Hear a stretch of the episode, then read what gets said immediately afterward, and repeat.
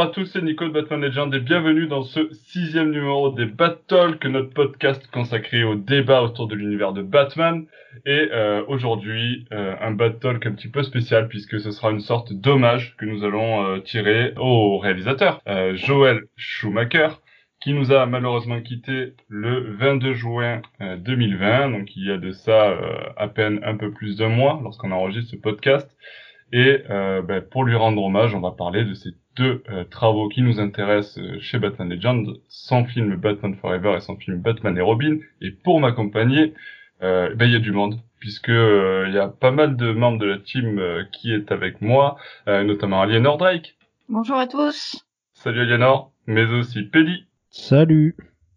Ainsi que Siegfried. Bonjour à tous. Et puis Bruno. Bonsoir. Alias Andrézy. Alors, je sais jamais si je dois dire Andrézy, Bruno, mais bon, vous l'avez bien compris, c'est la même personne. Euh, c'est notre Bruno national. Ça se dit? Euh, Tu es connu nationalement maintenant, Bruno. Quelle renommée. Je vais rougir. Euh, du coup, on va entamer euh, notre notre euh, battle par euh, un énorme film sorti le 19 juillet 1995 d'une durée de 2 heures et 2 minutes, réalisé par Joel Schumacher avec la présence au casting de Val Kilmer, Tommy Lee Jones, Jim Carrey ou encore Nicole Kidman. Et je vais passer la parole à Aliénor Drake. Aliénor Drake, qu'est-ce que tu pourrais nous dire un petit peu sur ce Batman Forever? Ouais, je sais, c'est euh, lourd fardeau que d'entamer ce battle avec Batman Forever. Ça, ça aurait pu être pire, on aurait pu entamer par Batman et Robin, mais on va attendre de se chauffer un petit peu.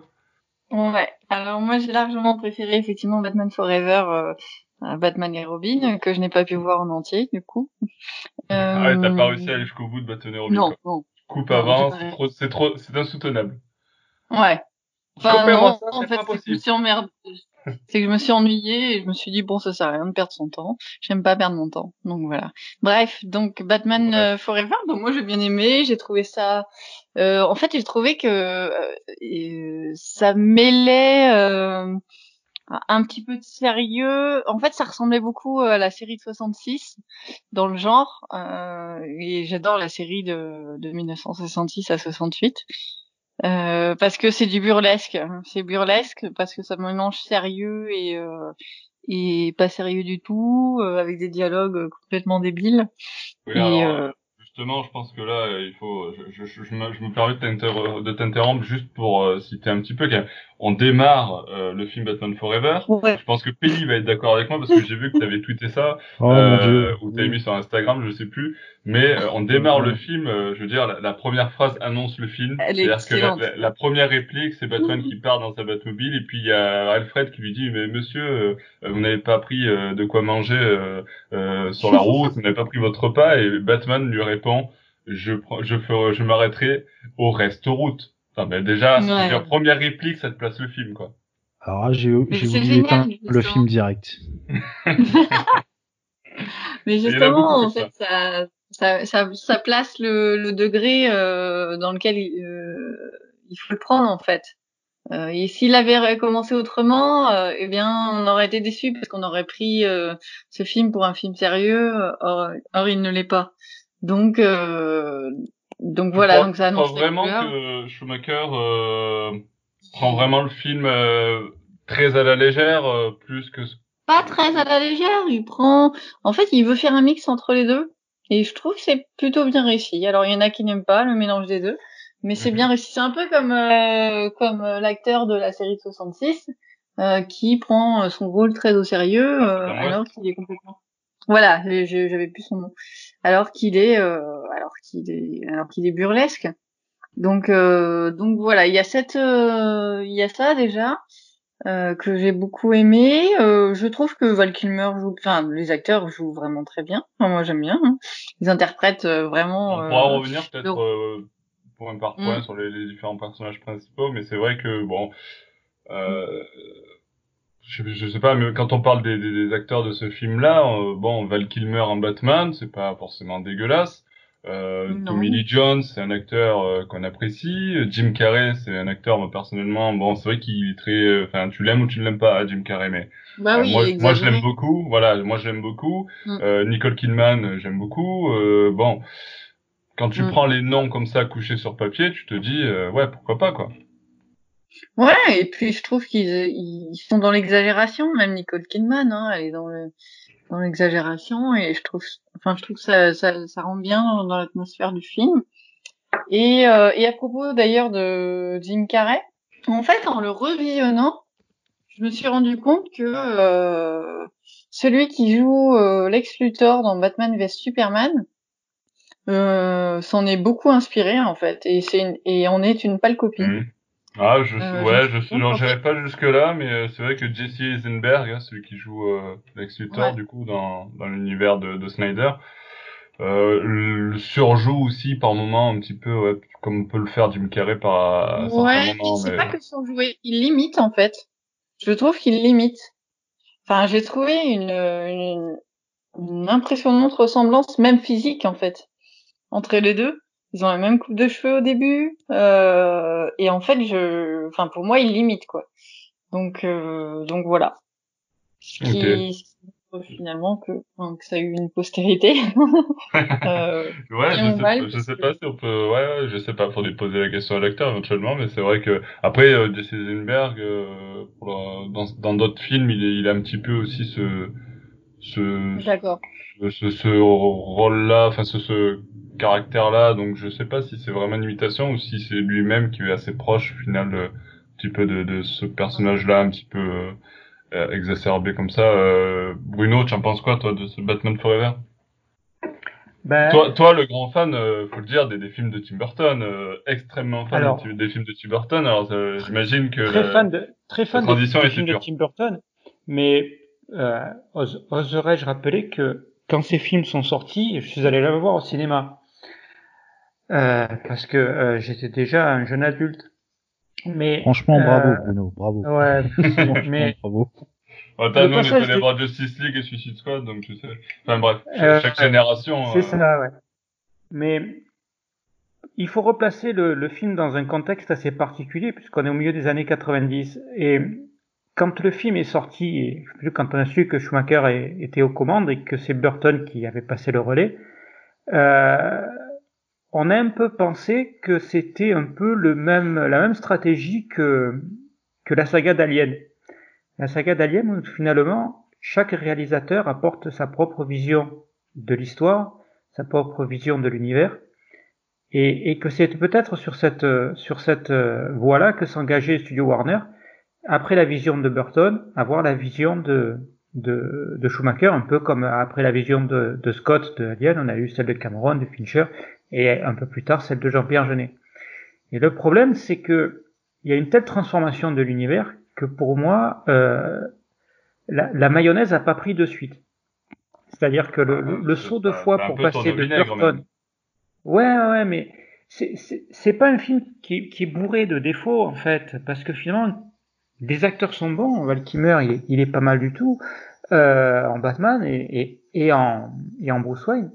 Euh, même après, plus moi, convaincant en Bruce Wayne qu'en Batman, je sais pas. Mais... Oui, oui, oui, c'est clair. C'est clair. Parce que, je sais pas, il, il a une espèce de côté un peu dandy quand même qui trimballe et qui est, qui est plutôt pas mal. Euh, moi, j'ai bien aimé, euh, j'ai bien aimé Tommy Lee Jones en, en double face. J'ai moins accroché sur le personnage de, de Jim Carrey en, en homme mystère parce que je sais pas, je trouve qu'il poussait trop le bout, poussait vraiment le bouchon trop un peu loin. Euh, et puis sa gestuelle était un peu exagérée aussi, je trouvais. bon, ça c'était des choix. Euh... Voilà, j'ai pas un grand souvenir de Nicole Kidman, il faut reconnaître. Bon, j'avais pas non plus un grand souvenir de Kim Basinger, hein, non plus, mais bon, ça c'est. Euh, mais du coup, je trouvais que c'était pas encore assez tranché comme euh, comme euh, comme changement de vision. Euh, et finalement, euh, Batman Forever, je trouve qu'il navigue un peu encore entre deux eaux. Il est pas encore complètement Il y a même quelques références euh, encore au, au, film de Burton. Par et ouais, voilà. Il n'arrive pas à se défaire complètement de la patte de Burton pour assumer la vision qu'il voulait avoir du film. Et il faut comprendre, Schumacher, parce qu'on va parler de, de, Batman et Robin, Schumacher, c'est pas forcément un gars qui fait des films pour pour la déconnade. Hein, quand, on, quand on regarde sa filmographie à l'époque, euh, il a fait euh, Chute libre, il a fait des films très sérieux, très sombres. Hein. Ouais, mais c'est euh, pas forcément un habitué du blockbuster, par contre. C'est clair, c'est clair. C'est plutôt, euh, plutôt un adepte du film d'auteur, même en science-fiction ou, ou en, en, film entre guillemets plus social. Et c'était pas forcément un mauvais choix à la base, hein, mais, mais l'alchimie, euh, elle a pas vraiment pris, je trouve. Et, et au final, euh, ce film, il est, il est bancal, je trouve. Il est bancal. Il navigue entre ce que sera euh, Batman et Robin et ce qu'a été, ce qu'ont été les deux films de Burton. Ok, Siegfried, plutôt quel avis pour toi? Alors déjà, on peut rappeler pourquoi Schumacher est arrivé sur ce projet et pourquoi Burton a été débarqué. Il faut, euh, Batman, Returns n'avait pas bien fonctionné commercialement. On parle d'un budget d'à peu près 80 millions pour un box-office de 280 millions, c'est pas mal, mais c'était très décevant par rapport au premier film qui avait été un, qui était un des meilleurs box-office de tous les temps à l'époque de sa sortie. Et euh, Burton est fatigué, commence à être capricieux. Michael Keaton apparemment demande beaucoup trop d'argent. Enfin, ça, ça devient vraiment ingérable comme situation. En plus, euh, bon, Burton, avec tout son esprit un peu, euh, un peu de grand artiste, refuse de faire des concessions au merchandising, alors que la Warner se dit que ça sera quand même l'occasion de vendre un peu plus de jouets. C'est donc ils se disent qu'il faut recruter un, un, réalisateur qui sera bankable, un, un yes man, pas trop habitué au blockbuster donc on, qu'on pourra diriger, mais euh, qui pourra quand même porter une vision assez personnelle pour que ce soit ça soit pas inintéressant. C'est marrant, hein, comme euh, ça rappelle quand même euh, des, des, affaires un peu plus récentes. Mais du coup, effectivement, le, le, problème du, du budget merchandising, et, parce que c'est vrai que bon, il faut avouer euh, que euh, le merchandising des films Batman Forever, Batman Robin euh, ont super bien marché. Enfin, surtout Batman Forever. moi, je me rappelle, il y avait plein de jouets qui sont sortis. Moi, quand j'ai, moi, du coup, j'étais gosse à ce moment-là. j'avais la Batmobile, j'avais le, le Batplane, la moto, les, figurines. tu avais les trucs, je sais plus, c'était McDo ou je sais plus où. Enfin, t'avais des jouets Batman. Ça a super bien fonctionné. Alors qu'à la différence des films de Burton, il y avait beaucoup moins ça ça, ça s'adressait un peu moins aux enfants. C'est difficile d'amener ton enfant. Euh, il y avait même eu une polémique euh, à un moment donné avec le pingouin. Voilà, avec McDo, avec le pingouin qui justement est en train de baver du sang noir et tu faisais, euh, t'avais tu allais prendre ton Happy Meal avec ton Coca, tu vois, qui est noir. Enfin, c'était pas, c'était pas ouf, quoi. En termes de merchandising, ça marchait pas hyper bien. Mais euh, du coup, là, ça, ça a fait un carton auprès des enfants. Tout à fait. ce qui est intéressant, c'est que la démarche n'est pas qu'opportuniste, parce qu'il recrute quand même Joel Schumacher qui, mine de rien, enfin, généralement, quand on parle de Yasmin aujourd'hui, on prend un type qui a fait deux films indés et on le balance sur un blockbuster à 200 millions et du coup, il n'a plus aucune vision d'auteur. Là, on prend quand même un réalisateur qui a, qui réalise des films depuis 20 ans, qui en a réalisé une quinzaine depuis 20 ans, ce qui est quand même énorme, qui a une vraie vision, euh, vraie vision forte, qui affirme son, euh, son homosexualité, comme l'a dit Bruno, qui a quand même, euh, qui aborde plusieurs thèmes autorisants. Enfin, c'est quand même quelqu'un qui est prêt à, à, apporter une certaine personnalité au truc, donc il va essayer de, peut-être de naviguer entre deux eaux, en tout cas d'apporter quelque chose qui sera plus cohérent que, euh, que Burton, puisqu'il faut quand même rappeler, ça c'est très important, que on a beaucoup reproché à Burton de ne pas être fidèle à Batman. Et ça, c'est quelque chose qu'on a tendance à beaucoup oublier aujourd'hui parce que Schumacher est tellement décrié qu'on on idolâtre les, les Batman de Burton. Mais euh, chez, chez Burton, on a quand même Batman, bon déjà qui est complètement au second plan. C'est vraiment les vilains qui intéressent Burton et pas du tout Batman. La psychologie de Batman, on s'en fiche. L'évolution de personnel de Batman, on s'en fiche complètement. On a un Batman qui tue sans aucun souci. On a un Batman qui est hyper oh, rigide très, dans les. Très peu, très peu. ouais, ouais. on, a, on, a, tous en, tête assez emblématique où euh, il, il allume, un...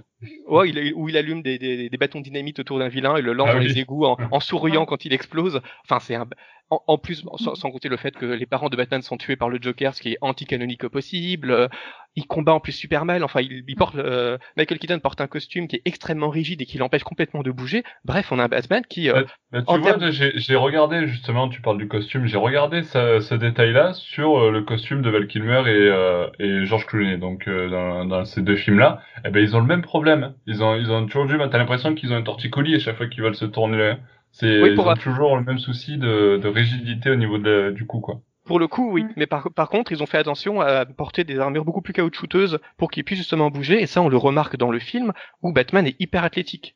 Et là, pour le coup, c'est c'est c'est vraiment un festival. Les combats sont un peu surcotés, mais quand même plus plutôt bien filmés. Enfin, le le chef op, c'est quand même celui qui a fait les. quand même. Hein. C'est comme celui qui a fait les armes fatales. Bah, évidemment, c'est vieilli, mais enfin, dans l'esprit des années dans les années 80. Oh, j'ai bien aimé le combat? C'est dans l'esprit, ouais. Mm. La, avec la, la musique mm. qui est instrumentale qui, qui renforce vraiment ça, les combats sont surcotés, mais ça marche, ça marche quand même vraiment bien. Et en tout cas, on, on sent vraiment une volonté de rendre Batman euh, athlétique. Batman saute partout, il fait des grands mouvements de cap, euh, il donne des coups dans tous les sens, et ça c'est un truc qui était complètement absent des films de Burton. Donc là on a Batman athlétique, on a Batman dont on rappelle à quel point il est traumatisé, enfin il y a même des scènes où Val Kilmer tout à coup parle à Chase Meridian et il a des flashbacks de ses parents assassinés et euh, il commence pratiquement à pleurer, à se, à se prendre la tête, enfin c'est un truc qu'on n'avait pas du tout. Il est soucieux de préserver sa double identité, il est tenté par l'amour sans savoir le concilier avec sa mission, il est athlétique, enfin il y, a, il y a vraiment une volonté de penser Batman et de mettre Batman au centre du film, y compris la psychologie de Batman, les origines de Batman et ce qui fait l'essence de Batman.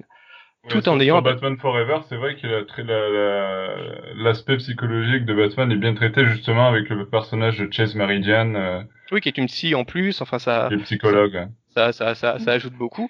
Donc il y a quand même une volonté de respecter, euh, de respecter Batman beaucoup plus que ce, ce, ce qu'avait pu faire Burton et par cette fois quelqu'un qui lit des comics parce que Burton, euh, il a fallu attendre plein d'interviews pour qu'il finisse par avouer qu'il a lu Killing Joke et The Dark Knight Returns, mais on n'a jamais su si c'était vrai parce que il était tout à fait incapable de les citer, de citer la moindre ressemblance avec avec, euh, avec les films, alors que Schumacher n'hésite pas à citer directement les comics dans ses dans ses films. Donc là au moins on a affaire à quelqu'un qui qui connaît son matériau et qui essaie d'en faire, d'en faire quelque chose, qui tient de qui tient beaucoup de la série 66 et ça il le revendique sans aucun problème avec cette volonté de faire un décalage humoristique avec un Batman qui est qui est plutôt sérieux même s'il balance des, des traits d'esprit et des des, des super qui eux sont complètement burlesques et du coup une rencontre entre les deux qui est assez euh, assez détonnante. Et euh, pour trouver une tonalité en qui plus, euh, ouais ça ressemble, euh, ça ressemble à, alors je sais plus si ça a été publié avant, je crois, ouais. Mais en fait, l'intrigue euh, que propose euh, le, que propose le Riddler, euh, en fait, c'est, ça existe dans un comics. C'est dans, ah, je suis en train de le lire en fait. c'est dans le retour, le fils prodigue. D'accord. Euh, je me rappelle, je me rappelle plus de ça, le, le fils prodige. Ouais, euh, je me rappelle plus de ça. Mm. Il y, a, y a le Sphinx là-dedans?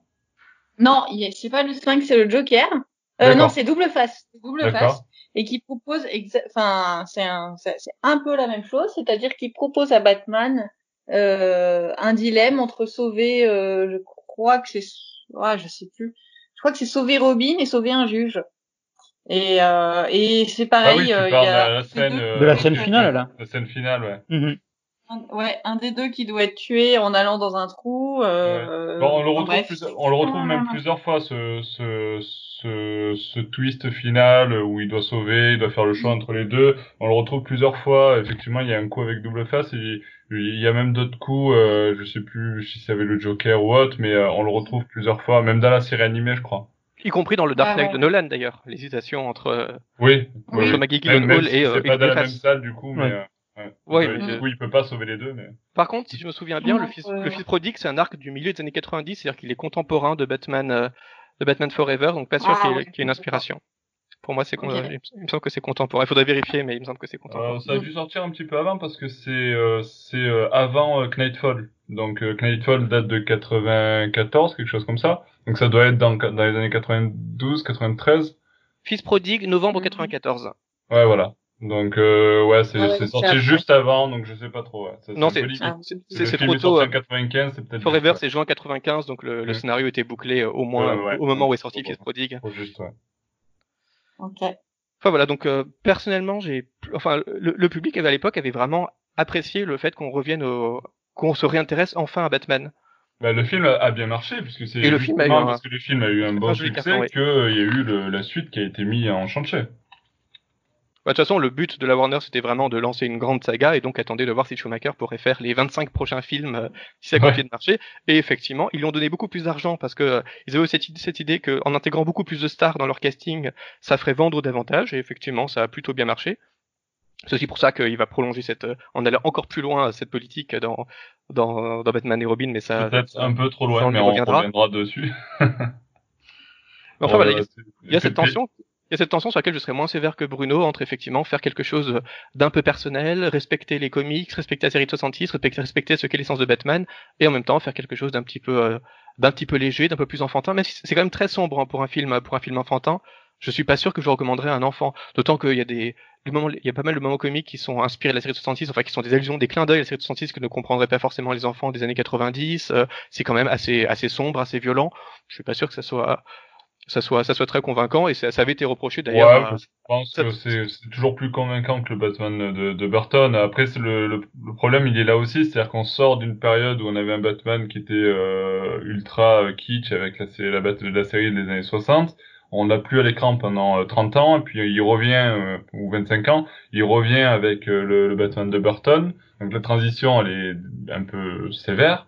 Et puis euh, tu t'habitues à un univers ultra sombre, ultra gothique de Burton, etc. Et puis euh, d'un coup, la transition, euh, elle est un peu un peu costaud aussi dans l'autre sens où on revient sur du Batman un peu kitsch. Et peut-être que justement dans un monde cinématographique qui tendait à aller vers le plus sombre à ce moment-là aussi, avec des films avec des, des budgets ou des, des, moyens qui sont peut-être un peu plus importants par rapport aux années précédentes qui, te qui permettait aux, aux, aux, différents réalisateurs de faire des choses un peu plus intéressantes. Et au final tu te retrouves avec quelque chose t'as l'impression que ça rétropédale dans un certain sens même si s'ils essaient d'avancer. Mais tu vois c'est un peu cette contradiction qui qui est un peu difficile aussi à, à, comprendre quoi. Je sais pas si c'est une contradiction. En tout cas, le public n'a pas été au rendez-vous pour euh, pour Batman Returns. Et finalement, c'est un peu ce qui s'est passé avec le DCU. E ouais. C'est que à force d'un public qui dit oh mon dieu Superman est trop sombre, oh mon dieu Batman il est trop dark, on en a on a marre de ça. Bah du coup on on, on a fini Suicide Squad, on le refait complètement en ajoutant des blagues. On vire Snyder sur la Justice League pour euh, le remettre plein de blagues. Après le public dit oh mon dieu il y a trop de blagues, c'est trop drôle. Euh,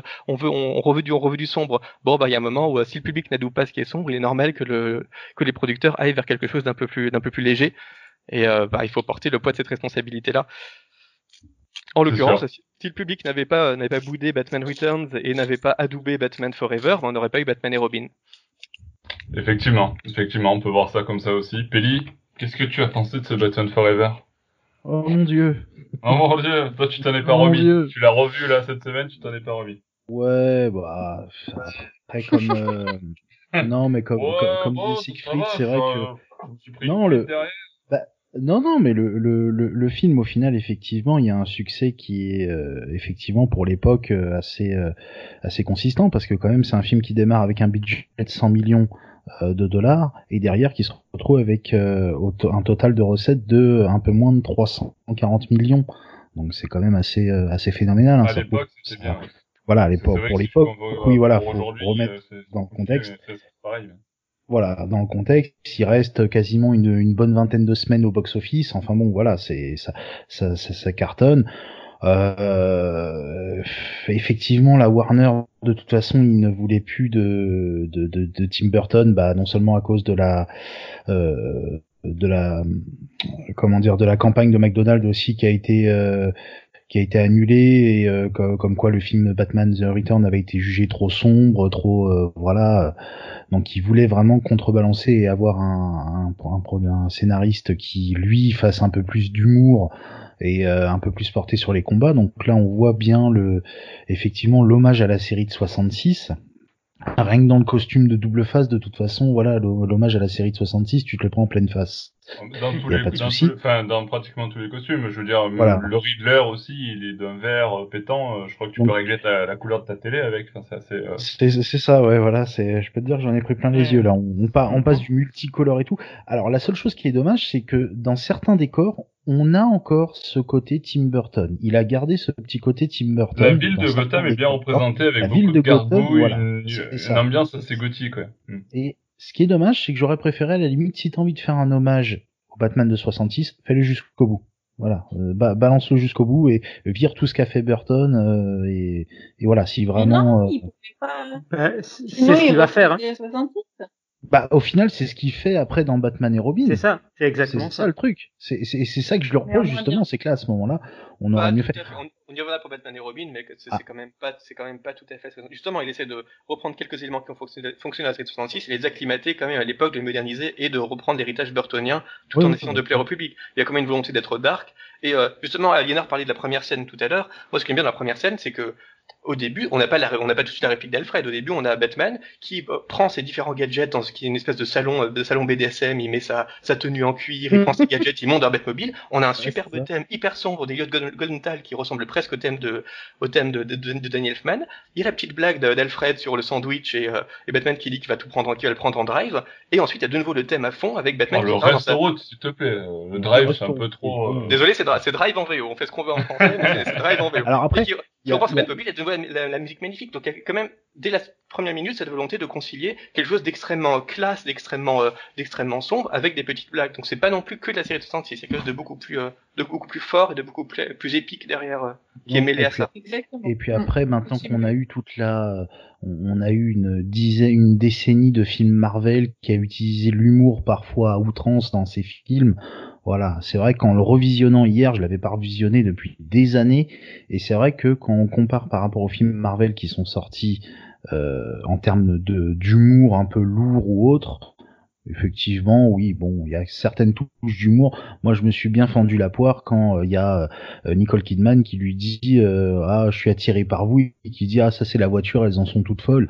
Voilà, là, ce, petit truc là fait voilà, ça ça a fait mouche chez moi. Ah ouais. Après, voilà, il y a- y certains Ça passerait plus aujourd'hui. Voilà, ça passerait. Voilà ça. Euh, alors après, on composite, oui, il y a certaines petites scènes effectivement qui sont pas mal. Après, moi, je m'attarde surtout sur le, euh, par exemple, au niveau du casting, Val Kilmer en, en Bruce Wayne et en Batman, c'est nickel. Pour moi, tiens, on, va, franchement, on va parler du, du casting, mais on va démarrer avec Val Kilmer. Tu... Bah, Val Je Kilmer, pense pour qu'on est plutôt, on est plutôt nickel. positif sur Val Kilmer. Ça a été C'est plutôt, ouais, plutôt convaincant. pour, pour Val.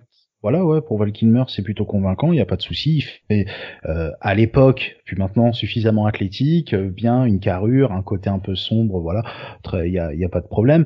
Après, euh, j'enchaîne sur les autres, hein, parce que personnellement, après le, le reste, pour moi, ça a été un peu, euh, j'ai été pas mal déçu. Euh, Chris O'Donnell pour euh, Robin, c'est euh, qu'est-ce que fout Robin là-dedans? Franchement, il arrive comme un cheveu sur la soupe. On le sent à des kilomètres que c'est voilà, on le sent à des kilomètres que c'est parce que Burton n'a pas voulu me mettre de Robin dans euh, Batman Returns et que là, Schumacher pour se démarquer, tiens, je vais mettre un Robin. Mais clairement, il arrive comme un cheveu sur, la- sur la soupe dans le scénario. Euh, il est insolent au possible, on a envie de le foutre des baffes pendant tout le film.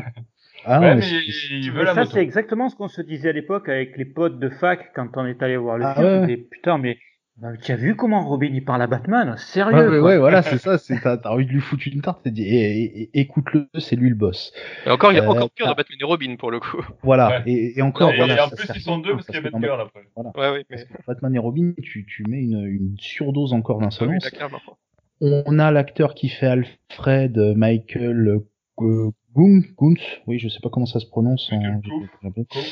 Bon, bah, euh, un peu, moi, ça, voilà, voilà, hein, c'est le Alfred, c'est voilà, c'est le le euh, le Alfred de toute façon, je crois que c'est dans les deux premiers C'est- aussi, hein. Il Dans les, aussi. dans hein. les quatre, dans les quatre, c'est le même. les hein. quatre, quatre, ouais, ouais, on est lui, il a, d'accord, il a ouais, fait ouais. les quatre films. ouais. Je crois que c'est le seul avec Gordon Alors- qui garde son rôle pendant les quatre. Exactement. Sauf Ça, que Gordon, on l'oublie complètement, alors que lui, il a un rôle euh, important. Ah, bah, Gordon passe complètement, Oui, devient complètement, transparent, fait voilà. on- Mais l'acteur est le Euh, même. alors après, après par contre, c'est la débandade totale. On a Tommy Lee Jones pour moi dans le rôle de double face. Il est foireux au possible, mais c'est Ah, horrible. Jones, Le je jeu crois qu'on lui a d'acteur pas est tellement expliqué que mauvais. On- lui a pas expliqué, Tommy Lee Jones, que Double Face c'était pas le Joker. C'était pas le même euh, ça, personnage. C'est un espèce de. Alors après, je, euh, alors personnellement, je, je suis pas un fan de la série de 66. C'est, je, je, euh, je suis d'accord pour dire que c'est une série qui a façonné le le mythe, qui de nos jours est très connu et et voilà, ça ça devient une petite Madeleine de Proust pour certains. Mais pour moi personnellement, c'est juste euh, trop kitsch. Et là, franchement, il je sais pas, sur certaines de ses réactions, on a envie de lui dire non là, euh, Tommy Lee, t'en fais un peu trop là. Cal- Calme-toi. Voilà, à la base, qu'il a le, voulu se double face, de Jim Carrey. bah, c'est, c'est- bah, ouais, justement, final, ça a il fait un été, peu euh, pareil, des- Bah ju- oui, justement, ça. ça. a été l'un des, Mm. l'un des conflits pendant le tournage parce qu'apparemment Tommy Lee. Jones voulait piquer vraiment le, la, la vedette à Jim Ouais. Carrey et il y a eu mais les deux énormément se d'embrouilles. supportaient pas hein, sur le tournage. Voilà, les deux Mm. se supportaient pas. Il y a eu aussi des embrouilles entre Schumacher et Val Kilmer aussi. Enfin bref, il y a eu euh, ambiance, quoi. énormément, voilà, de, voilà, la superbe ambiance. On a Jim Carrey, bon bah, oh, pff, euh, Jim Carrey qui fait du Jim fait Carrey, Jim envie de Carrey, je dire. pense que le Jim C'est- Carrey, euh, c'était pas le choquant. Sphinx ou Ace Ventura, c'était le même personnage, quoi. Après, c'est voilà, moi c'est- plus, c'est plus le masque que tu retrouves. C'est ça, Jim Carrey pour moi c'est le Johnny Depp des, des années 90, c'est-à-dire bah il a eu un rôle et boum euh, maintenant dans tous ses rôles tu vois le même rôle. C'est Ouais. Jo- Johnny Depp c'est ça, c'est Mm. Johnny Depp c'est Pirates des Caraïbes. Dans, dans tous les rôles qu'il fait c'est Pirates des Caraïbes. Oh, mais typiquement, dans il a un film, est plus varié quand même. Mais Oui, Jim Carrey, ça- on peut être dans le même Bah. Jim Carrey pour moi voilà c'est c'est c'est c'est Déjà qu'il y a des mimiques qui sont très marquées et qu'il réutilise dans- souvent dans ses rôles, donc forcément, euh, Ouais. ça C'était ça, rappelle. euh, voilà. Et pour le coup, par rapport à ce qui se passe dans le scénario, moi, tu vois, j'aurais plus vu, par exemple, un Jarvis Tech, un, tu vois, celui qui fait le chapelier fou, utiliser ce genre de choses. Tu vois, j'aurais plus vu le chapelier fou utiliser ça. Là, on voit pas le côté, on a ce côté énigme, mais pas trop. Là, on a plutôt la manipulation du cerveau. Si, je trouve qu'ils ont, euh, ils ont quand même vachement euh, joué sur le fait qu'il essaie toujours de trouver des énigmes. Il, envoie quatre lettres euh, à Bruce Wayne mais pas des énigmes. Voilà, je veux dire, par rapport à, certains arcs dans, dans, dans les comics où tu vois beaucoup plus d'énigmes ou beaucoup plus de, de, de, de pièges un peu plus, un peu plus techniques. Là, il y en a pas trop, bon, c'est pas tellement. Mais le pire, je crois que le, le top du top du pire que j'ai vu, c'est Nicole Kidman qui, Oh là là, c'est, elle est hyper sexualisée à, à ah fond. Euh, Excusez-moi de l'expression, je suis désolé pour ce que je vais dire, mais dès que Batman se, se pointe, elle a le feu au cul, elle a qu'une envie, c'est de s'envoyer en l'air avec lui. mais c'est limite à un moment, ça, ça, en devient malaisant. Ça en devient malaisant à un moment, on se dit, mais dès que tu ah vois Batman, c'est pas possible, mm. t'es à poil en deux secondes. Et c'est dommage parce que franchement, il y avait beaucoup plus de profondeur à donner au personnage. C'est vraiment dommage. Et voilà, c'est c'était ma, ma revue des personnages principaux. Euh. Ah, c'est vrai, alors que pourtant, euh, comme on disait, c'est quand même des acteurs qui sont reconnus, euh, c'est quand même un casting ah bah pour intéressant, mais, mais quand tu les mets ensemble dans ce film-là, c'est pas, pas ça pas forcément bien... Ah bah, de, de toute façon, à ce niveau-là, en termes de quand tu fais le, le ratio de comment les acteurs sont connus et ce qu'ils font dans le film, on peut pas faire pire que Batman et Robin, mais là déjà on est pas mal. Je veux dire, pour l'époque, c'est quand même des acteurs assez connus qui ont, qui ont déjà quelques films à leur actif. Voilà, le, le mélange fonctionne mal, mais dans Batman et Robin, c'est encore pire. Ouais. Alors j'aimerais juste quand même euh, euh, soulever un point, c'est que Schumacher ne peut s'empêcher qu'à chaque fois que Batman ou Robin mettent leur costume, faire un gros plan sur les fessiers, quoi. C'est le truc. Euh, sur les mains, sur les fessiers, sur ouais, tout le temps, tout le temps. C'est euh, dès qu'ils mettent leur costume, allez hop, gros plan sur les fessiers. Il fait pareil avec Batgirl. Euh, enfin, dès qu'il y a quelqu'un qui met un costume, euh, allez hop, grande place sur les fessiers. Euh, c'est un truc. C'est peut-être le côté lourd un peu de son humour. Ouais. C'est un peu trop ouais, quoi. Après, je sais pas si c'est une, une marque de, une signature de, de, de sa part, un peu comme par exemple Snyder, lui, c'est les slow motion, tu vois. Est-ce que, je sais pas, voilà, tu, tu vois, non, mais j'ai pas vu d'autres films de Schumacher, donc je peux pas savoir si est-ce que le fait de zoomer sur des parties du corps euh, à chaque fois, ou, je sais pas. tu vois ce que je sais pas. si il, il, fait, il, fait, non, il le fait pas dans ses autres films. Là, c'est vraiment un truc qu'il a improvisé là. Non, mais euh, c'est apparemment ça, ça, ça, pourrait être lié au fait qu'il soit, enfin, lui, il est gay, il est ouvertement gay, et euh, il aurait dit à, à Clooney que pour lui, Batman et Robin sont, euh, sont gays. Enfin, il y a, y un, y a un sous-texte gay qui est évident dans les comics et il voulait un peu retransmettre ça à ah. Ben voilà. Tout en, ah, c'est la, c'est la secte de Vertam. Bah, tout, en, tout en se faisant un peu plaisir, parce que voilà, en tant que, en tant que gay, il avait envie de mettre un peu, de, de retransmettre un, ça un peu à mm. l'écran. Et bon, quelque part, moi, je trouve ça plutôt, plutôt drôle. C'est plutôt inattendu. Pour une fois, ben, on dit que Nicole Kidman, elle joue aux fesses, mais pour une fois, on a aussi une sexualisation des, des, héros, des héros masculins, avec en plus des gros plans, des gros plans sur les tétons du costume, alors que le téton, c'est vraiment un élément du corps complètement tabou. Euh, chez l'homme, on montre beaucoup plus volontiers des, des seins que, que des tétons. Enfin, montrer ça sur un costume, c'était quand même assez audacieux. Donc lui, à l'époque, il a dû dire que il s'inspirait des statues grecques et euh, ce qu'il a dit, ouais.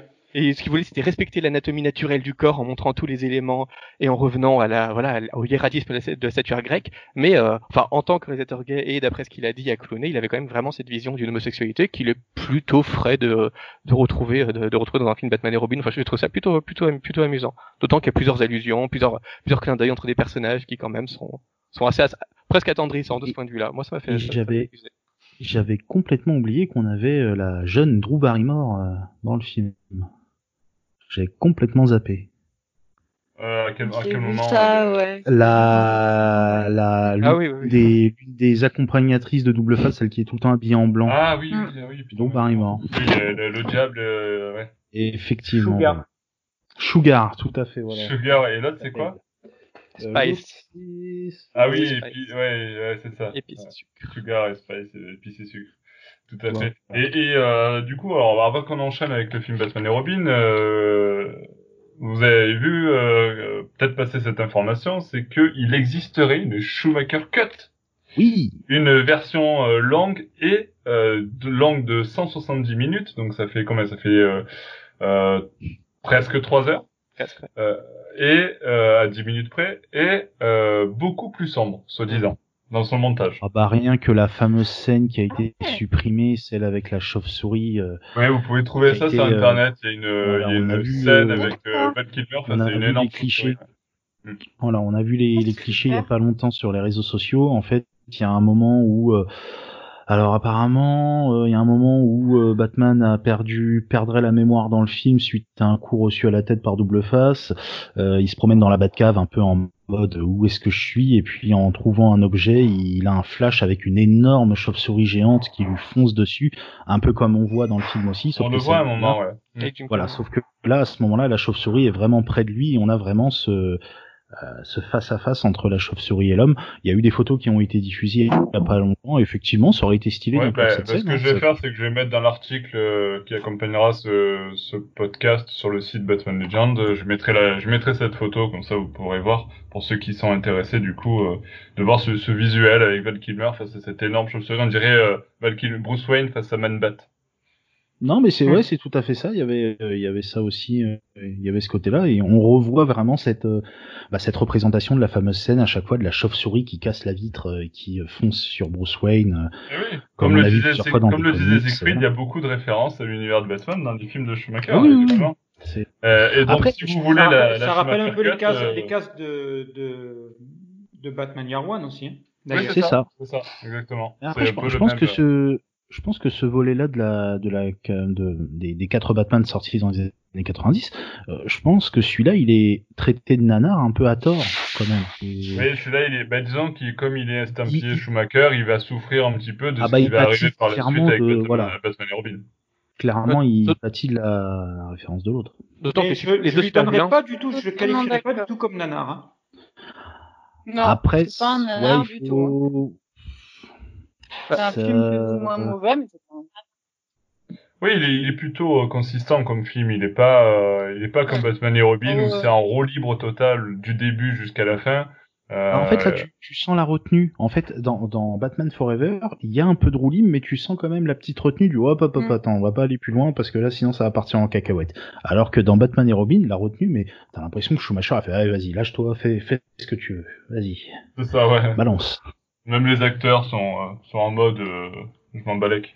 Mais euh, effectivement, c'est vrai que c'est un peu plus, euh, un peu plus. Et bien, bah, justement, on va peut-être en parler parce que Robin juste avant. Euh, je... Ah, y a, y a, je crois qu'il y avait Siegfried qui voulait. Ouais, bah, justement, moi, ce qui m'a toujours bloqué dans Batman Forever, c'est le fait que malgré tout ce qu'il y a de bien sur Batman, les super vilains sont beaucoup trop inintéressants. Leur seul objectif, c'est on va tuer Batman. Bon, d'accord, c'est un peu un peu bas du front. Euh, même le Joker qui était de, de Burton, qui n'était pas particulièrement travaillé, était plus intéressant que ça. Les deux acteurs sont quand même plutôt en roue libre. Jim Carrey fait plutôt bien du, du Jim Carrey, mais euh, Tommy Lee Jones, qui est un acteur beaucoup plus sérieux et profond d'habitude, euh, dérape un peu. Enfin, il s'amuse. Ouais, là, je sais pas ce qu'il a trouvé de la coque dans sa loge. Je sais bah, pas, il y a un truc. Il cabotine un peu et tout, tout acteur sérieux a parfois des, envies de lâcher prise ou de cabotiner, mais bon, clairement, ça, ça ne, ça ne rehausse pas le film. Et pour moi, c'est vraiment ce qui, euh, pour moi, ça, ça, plombe quand même un, un, un, gros côté du film, c'est qu'après des, les films de Burton qui accentuaient vraiment le méchant, là, on a des méchants qui sont vraiment oubliables pour ne pas dire euh, oubliable au sens où on aimerait les on aimerait les oublier parce qu'aucun des deux n'est n'est vraiment intéressant. Alors ils ont des deux trois petits trucs sympas par-ci par-là. Moi j'aime beaucoup notamment la, la fin euh, la fin d'Edouard Nigma quand euh, il découvre que son plan a échoué et qu'il est complètement démaquillé en pleurs. Enfin, c'est une vision vraiment très pathétique et il voit une chauve-souris qui fond sur lui et devient fou. Enfin, c'est là qu'on voit que quand même euh, Schumacher a quelques visions assez sombres et assez intéressantes, mais globalement, ces deux personnages sont complètement, enfin, sont complètement passés à la trappe et ça ternit vraiment l'ensemble du film, ce qui est dommage parce qu'il avait du potentiel par ailleurs. D'ailleurs, dans cette scène, Nigma est enfermé dans l'asile d'Arkham. Je me demande, c'est pas la première fois qu'on voit l'asile d'Arkham au cinéma. Ils y étaient dans le film de Burton, je suis pas sûr. Ça, c'est une bonne euh, question. Dans les films Burton, on voit de loin l'asile d'Arkham. Enfin, ouais, je crois qu'on le. Ah ouais? Non, il y en a enfin, bref, euh, Après, pour, le, pour les méchants de, de Batman Forever, c'est vrai que je suis assez d'accord avec Siegfried. Le, le, le double face, de toute façon, il était voulu depuis longtemps parce que je rappelle que normalement Burton devrait fait, devait faire une trilogie Batman et que double face devait être le méchant de ce troisième opus euh, et utiliser l'acteur qu'ils avaient utilisé dans, dans Batman le des euh, Batman Returns. Euh, je sais plus quel est son nom, celui qui joue dans les dans les Rocky, celui qui fait Apollo Creed, j'oublie à chaque fois son nom. C'est Billy D. Williams, il me semble, non? Voilà, c'est ça. Non, ça, non, ouais. ça c'est. Lando dans Star Wars aussi. Dans Star Voilà, c'est c'est ça. pas lui. C'est pas C'est lui? Carl Weathers. Non, c'est Ah oui, ah bah, Apollo Lyon, Creed, il se re- Apollo Creed, c'est Ah bah. Carl Weathers. Ah d'accord, bah je confonds ouais parce que les deux acteurs ont une petite ressemblance, euh, je, je confonds Ah, les deux acteurs. sont blacks, c'est ça? Mais non, absolument pas. Ah, Mais Billy D. Williams, Il a... quand même quelques kilos de moins. hein. Ah, effectivement, oui, maintenant que tu me le dis. Mais après, il y avait une véritable euh, envie d'avoir euh, double face dans, dans ce troisième opus de Batman, et sauf qu'à la base, euh, c'était l'épouvantail qui devait être euh, le méchant de Batman Forever, et ça devait être interprété par Jeff Goldblum. Ouais, exactement. Voilà. J'aurais bien aimé voir ça, tiens. J'aime bien. Bon, on le ressent un peu, Nima, il a un peu d'épouvantail, il cherche à faire peur On à ressent. Batman, à la fin il a peur lui-même. Sur la, la fin, oui. Sur la fin, on ressent le côté, effectivement, ça aurait très bien pu être une Mais bonne euh, fin il, a pour... dû, euh, il a dû être recalé parce qu'il n'y avait pas assez de couleurs. Et puis tout à l'heure, et puis tout à l'heure, Siegfried parlait comme quoi Batman tuait aussi dans, dans Batman le dans Batman Returns et dans, dans le premier Batman aussi. Euh, là, double face, euh, il finit pas à l'hôpital. hein. Ouais, justement, c'est la seule Ouais, exception. mais Et, euh, ouais. Mm. et, et Batman répétait assez souvent dans le film qu'il ne tue Mhm. pas, que ça fait partie de ses principes. C'est presque une manière de tacler les Batman de Burton, de rappeler à ce point qu'il ne veut pas tuer. Donc effectivement, Mhm. double face à la fin, il meurt. Bon, il le tue indirectement. C'est vrai qu'il Oui, pourrait faire que- plus d'efforts pour le oui, sauver. voilà. Mais il, il le regarde quand même gentiment tomber. euh, Mais- Ouais, Ouais, puis il avait pas, il a quand même essayé de pas attraper la pièce, quoi, aussi. Ouah. il allume pas une ceinture dynamite autour de, autour de son corps, donc c'est pas non plus le même, le même degré de, de C'est plaisir. vrai, vrai. On est sur euh, un meurtre de catégorie 2 pour Batman. Euh, Exactement. bon, euh, donc ben, sur ce, euh, si vous voulez voir le, le Schumacher Cut euh, long de 170 minutes, ben, vous savez ce qu'il vous reste à faire. Euh, via les réseaux sociaux, qui sait, peut-être qu'un jour on, aura, on y aura droit.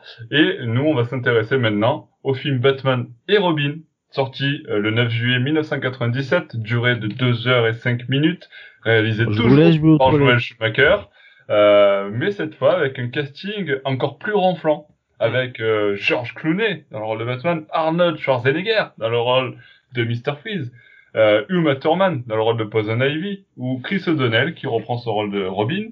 Euh, donc euh, on l'a dit, il y a encore euh, Michael Cook euh, dans le rôle d'Alfred, Pat Ingle dans le rôle de Gordon, Alicia Silverstone dans le rôle de Batgirl. Batgirl va faire son apparition au cinéma. Euh, et euh, c'est marrant parce que du coup, euh, je savais pas qui jouait le rôle de Bane. Euh, faudra qu'on revienne sur le personnage de Bane dans ce film en détail. Mais même l'affiche euh, sur Allociné euh, ne mentionne même pas une photo pour cet acteur qui s'appelle apparemment Jeep Swenson. Jeep Voilà. Swanson. Donc Jeep, euh, désolé, mais, euh, mais en même temps le gars, c'est pas En possible. même quoi. temps, il a pas laissé un super souvenir. c'est hein. pas possible quoi. La, la notion de personnage est déjà fortement exagérée. Et, quand je regarde, je voyais le, le personnage de Bane euh, apparaître dans ce film, quand je l'ai revu là cette semaine, je, je pensais à tous ces gens qui ont critiqué le, euh, personnage joué par Tom Hardy dans le Batman de, de Nolan. Les gens ont osé se plaindre après ça alors qu'on a eu ça au cinéma quoi. Enfin bref. Euh, Je pense qu'ils avaient pas vu euh, la prestation du Bane. euh, exactement. C'est Bane, euh, cassé, cassé. c'est pas possible quoi. Bref. Moi, moi qui adore le personnage de Bane, c'est horrible à voir ce. D'a- D'ailleurs, j'ai pas Mm. tenu 10 minutes, hein, je, je dois vous l'avouer. Hein, j'ai regardé 10 minutes. Au, du, en un peu plus de 10 minutes parce que je me suis arrêté au moment où j'ai vu la, la bat la bat carte. Ah, j'ai- Ouais, arrêté. J'ai dit non, je, là, je peux pas. L'apparition de, de Poison Ah. Ah ouais, non, là j'ai dit non, je peux pas. Vous Je- avez je vu le pas, petit détail sur la batte de la batte carte de crédit, il y a écrit Batman Forever, comme un petit clin d'œil Ouais. sur, euh, sur le film précédent. Exactement. Tu feras attention. La prochaine fois que tu verras Batman et Robin. Oula. Euh, c'est pas dans la veille. bon alors, euh, Aliénor, du coup, toi tu l'as pas vu du tout, du tout? Ah si, si, si, j'ai vu une bonne partie. euh, j'ai Ouais. dû voir la moitié, je pense. Ouais. Et euh, mais c'était il y a il y a quelques temps. Hein. J'ai pas fait le l'épreuve de le re-regarder. Mais Ouais. euh, j'avais vu une bonne partie. Hein. euh, Je sais plus où je m'étais arrêté. Euh, je je m'étais arrêté où il y avait un, euh, le combat dans le froid là, où il faisait à moitié du surf ou je sais pas quoi là, Ouais. euh, euh, sur la neige, sur le sur la C'est- glace. C'est horrible, c'est horrible. J'ai les images en tête. Et, puis tu sais quoi, euh, vous, vous avez vu, tout le monde a vu le début du film. Ça commence comme le film précédent, avec une belle petite réplique. C'est à Robin qui dit, t'as quand même euh, Batman et Robin qui s'habillent, hop, gros plan sur les fessiers, euh, ils se préparent, ils montent, euh, donc ils vont dans leur, la Batmobile qui se lève, ils vont monter dans les véhicules, et là on apprend que Batman a sa Batmobile et que Robin a sa moto. Mais Robin s'exclame, moi aussi je veux une bagnole, les filles en sont dingues, allez bim, bolos. Mon dieu, mon dieu, mon dieu. Voilà, allez, là, les, les, on est plein, le, le, euh, on va dire que l'univers est mis en place, on peut y aller. Euh, on, a, on parlait tout à l'heure de la psychologie de Batman, Bruce Wayne, qui était traité dans Batman Forever. Alors là, hein, vous m'avez compris, plus trop de psychologie dans ce film-là. Je sais pas, t'en as pensé quoi, euh, Bruno? C'est un carnage.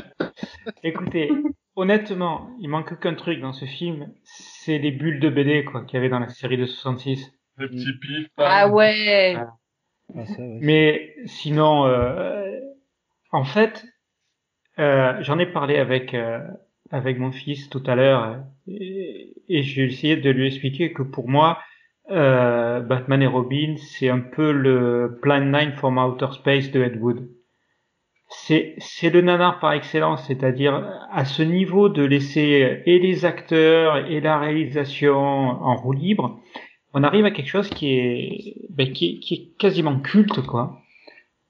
Parce que il y a oui, oui, mais c'est pas c'est c'est c'est de la BD euh, c'est pas du roman graphique mais c'est voilà Schumacher a fait sa a fait sa BD euh, J'espère pour eux qu'ils sont bien marrés sur le tournage parce que. Euh, en tout cas, ce qui est sûr, c'est qu'il y avait des néons sur le tournage. Ça. Oui, c'est clair. Je pense que la, ville de Gotham est encore en train de payer le, surplus d'électricité de cette période-là. C'est affichant. En plus, il faut reconnaître un truc, c'est que c'est mal joué, c'est mal monté. La scène où Batman capture euh, Mister Freeze, elle est, elle est hallucinante. De, il se passe rien quoi.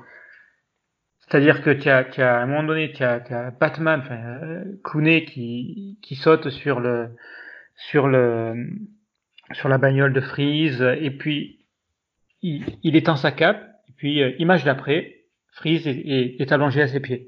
Oui, oui. Ah le montage est horrible. il manque un truc, effectivement. Tu vois, léger, quoi. Et puis, et puis bon, Freeze, il fait quand même 120 kilos, quoi, tu vois. Tu vois que... Non, c'est quand même Schwarzenegger, quoi c'est ça, mais au final, euh, c'est une blague. Si tu prends le film comme une blague, comme aurait, comme peut l'être un peu la série de 66, euh, ça passe. Ça passe parce que finalement, euh, c'est presque un exercice de style, quoi. Pourquoi ne pas déconner avec Batman? C'est un peu la question que, que, que pose le film.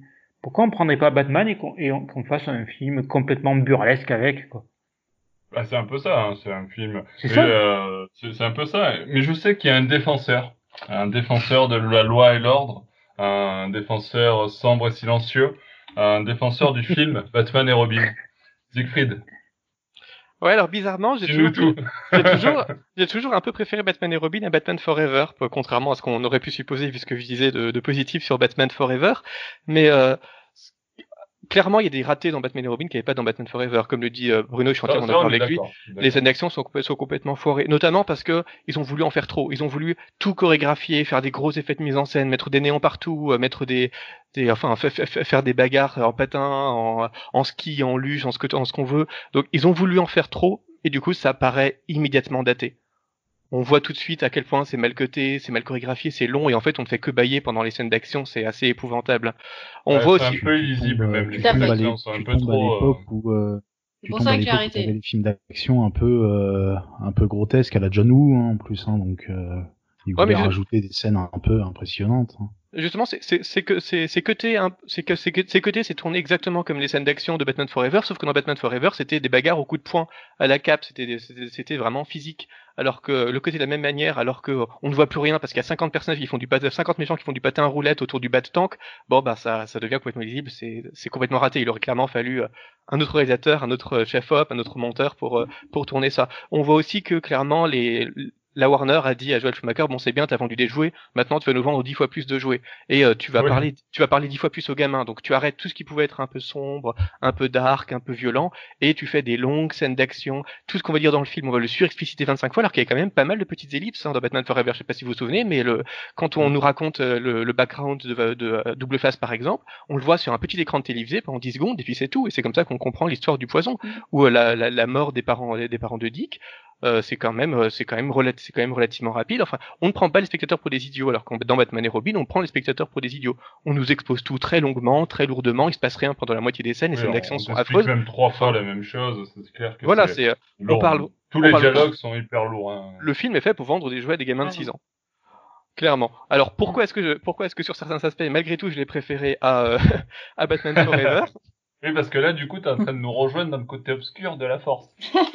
Clairement. Et euh, bon, on, on l'a déjà dit. Viens, mais... Siegfried, viens. on a des cookies. c'est ça. On, est, on, on l'a dit, mais Chris, Chris O'Donnell joue comme une quiche. Enfin, il était un, ah oui, il était, il était un peu passé ah dans, Batman Forever parce qu'on peut comprendre, bon, qu'ils sont un peu perturbés. Euh, il vient du cirque, tout à coup, il arrive chez un homme riche, il de trouver son indépendance. Pourquoi pas Mais enfin, là, il joue comme une quiche du début à la fin. C'est une espèce de crise à deux permanente, c'est-à-dire qu'il est supposé avoir 25 ans. Enfin, c'est une, une catastrophe complète du début à la fin. Et le fait qu'il y ait euh, l'histoire d'hypnose par euh, par Poison Ivy, enfin de où ils sont supposés être contrôlés par ces, ces phéromones, ça, ça, ça rend le tout encore plus catastrophique. Enfin, la rivalité entre Batman et Robin pour euh, pour, pour, pour, pour, le fessier de, de Poison Ivy. Désolé, mais c'est vraiment pire que tout. Mais euh, ce que j'ai, ce que j'ai vraiment aimé, il y a deux choses, il y a deux choses que j'ai vraiment aimé dans Batman et Robin et qui avait pas eu dans Batman Forever, c'est, euh, il y a, il y a, c'est qu'il y a, il y a de l'âme, enfin, il y a, il y a le moment où on transmet de véritables, de véritables émotions et ce qui avait pas eu tout dans Batman Forever. Notamment autour du personnage d'Alfred, qui est vraiment beaucoup plus appuyé. Enfin, là, on le, on le voit beaucoup plus que dans le précédent film. On le voit malade, on le voit mourant. Et euh, il, a, il a failli être précurseur au run de Tom King finalement. Oui, euh... enfin bon, ça, c'est arrête une de parler. Non, mais parle pas. pas. Non, mais tout frais. Ne spoil pas, il y en a qui ont peut-être pas lu. Euh... Mais ouais. C'est encore tout frais, Nico, là. Faut pas. faut pas la merde, merde. Il y, a, y a quand même quelque chose d'assez beau euh, et euh, ces scènes sont plutôt réussies quand il est vraiment sur son sur son lit de mort, qu'il qu'il prononce des involontés, que euh, toute la bête famille ouais. autour de lui est complètement brisée par cette idée que le vieil homme de la famille va mourir. Enfin, on sent vraiment la famille. Et ça, pour moi, le but de Batman, de Batman Forever, c'était de recréer Batman que, que Burton n'avait pas respecté. Le but de Batman et Robin, c'est de cimenter la Bat Family, qui était pas très intéressant, pas très intéressante dans les films, dans les films précédents. Avec une Bat Family qui, à la fin, est beaucoup plus forte, plus grande aussi, mais beaucoup plus forte qu'on sent beaucoup plus exister que dans les précédents films. le deuxième, ouais, le deuxième, ouais, On n'a pas assez parlé d'Alfred pour Batman Forever, mais c'est le, le personnage d'Alfred est très réussi, hein.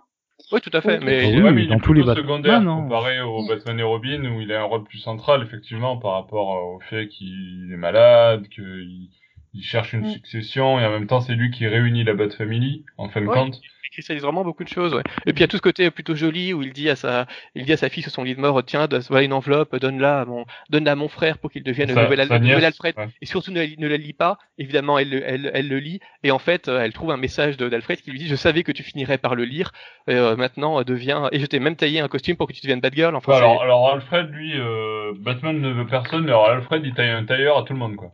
Ouais, mais justement, Euh, au moins le on, on- on sent vraiment Alfred exister. On sent que c'est pas Batman qui fait ce qu'il veut, mais qu'Alfred n'arrête pas de le pousser à.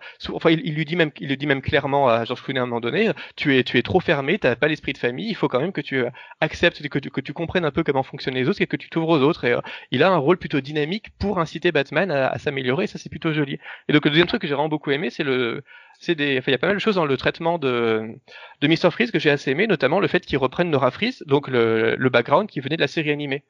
Que ouais ça c'est ça c'est un, point- un point fort. Après, euh, Donc, le, le plan- personnage de Freeze, il me sort par les yeux parce que Bah, le plan de euh, Freeze est complètement débile. Euh, capture, essayer de euh, voler des cristaux pour plonger Gotham dans la glace, pour que les élus de Gotham lui donnent de l'argent en rançon, pour qu'il puisse payer le traitement de, de sa femme. Oh, alors qu'avec les diamants, il pourrait déjà payer le traitement s'il existait. Enfin, et puis en plus, c'est un médecin de génie, donc pourquoi il le fait pas lui-même? Enfin bref, c'est complètement, euh, c'est complètement n'importe quoi. Mais il y a ce côté déjà maudit où, euh, suite à un accident, il ne, peut- ne supporte plus la température ambiante, donc il doit vivre dans une armure et dans un environnement de glace, et donc il doit maintenir sa femme dans une espèce de, dans une espèce de, de, de, de cuve en essayant de lui trouver un traitement et il y a la, Ouais, la- le, même, il y a la- le, ouais, le- le même background qui a été euh, réimaginé dans les années 90 par la série animée, mais c'est vrai que euh, après le personnage de Freeze, en fait, le problème qu'il a, c'est tous ces dialogues. euh, il est pas capable de faire une phrase sans un mauvais jeu de mots sur le froid, quoi. Enfin, Ouais, mais- ils les ont tous fait, quoi. Tous tous les Euh, jeux de mots possibles, imaginables, ils les ont pas? passés, quoi. Pourquoi pas Moi, ça m'a fait plutôt rire. Et justement, le fait qu'on prenne un méchant plutôt bouffon qui ne fait que dire des one-liners, mais en lui, en lui accolant quand même ce background plutôt sérieux, et euh, surtout la, la, fin qui est quand même... Enfin, en plus, en reprenant le background de Nora Fries, je rappelle que la série, le, le background de Nora Fries dans la série animée, ça, ça, ça a 5 ans, enfin, c'est sorti en gros 5-6 ans avant le film de Schumacher, donc c'était pas, pas, pas canon au point qu'il soit obligé de le reprendre. Donc il a vraiment tenu à apporter ça à son personnage de bouffon, et on a quand même la fin très jolie où Batman capture, euh, Batman capture euh, capture, euh, capture Mr. Freeze et lui dit ben écoute, tu m'aides à sauver Alfred et moi je te promets qu'à Arkham je te donnerai tous les moyens que, que tu peux, je ferai vraiment tout mon possible pour pour t'aider à sauver Nora. Et on a euh, Schwarzenegger qui, pour le coup, joue quand même, joue quand même assez bien, le, à la fois une certaine joie, une certaine mélancolie, une certaine tristesse, euh, dans un moment qui, moi, m'a, moi, m'a assez ému. Donc c'est, c'est des choses qui, dans Batman Forever, qui était beaucoup plus réussi d'un point de vue technique, il n'y avait pas, il y a pas vraiment d'émotion qui passait. Alors que là, c'est quand même deux petits, deux, deux, petits éléments qui ont fait que quelque chose passait et euh, qui, qui transmettait une certaine âme, qui était totalement inattendue de la part d'un film qui est quand même euh, raté sur plein d'aspects et qui montre quand même qu'il y a quand même, un, quand même un réalisateur derrière qui essaie de un peu de raconter quelque chose. Alors, on a parlé de Freeze, on a parlé un petit peu de d'Alfred. Euh, on fait un petit point Uma Thurman ou pas? Ah, mais ça, ça va dégénérer. Ça part en quelques... Ah, parce que Uma Thurman, on l'a vu dans Kill Bill, je veux dire, elle est intéressante. C'est une, Avec Kill Bill, c'est une actrice géniale. Elle est capable euh, de, de s'insérer dans un film où il y a pas mal d'action, pas mal de, de combats. Mais alors là, moi, je sais pas. Euh, c'est, c'est quand même pato, quoi. Ouais. Je pense que le scénario est pas non plus et euh, pour, pour ce qu'elle y fait dans le film, c'est ça va, il y a, y, a, y a pire, mais de toute façon, je pense que aussi le scénario aide pas et la manière dont, dont Joel Schumacher, Schumacher euh, euh, gérait le film non plus. Je pense que à ce niveau-là, on peut pas faire grand-chose, quoi. Ouais, je pense que c'est plus lié à, on va dire, le travail d'ensemble plutôt que juste euh, juste le personnage ou, ou juste l'actrice en elle-même, quoi. Moi, je pense, oui, je pense que c'est ça, plus plus ce côté-là. Après, je sais pas ce que les autres en pensent, mais à, à mon niveau, ah, je dirais que oui, là.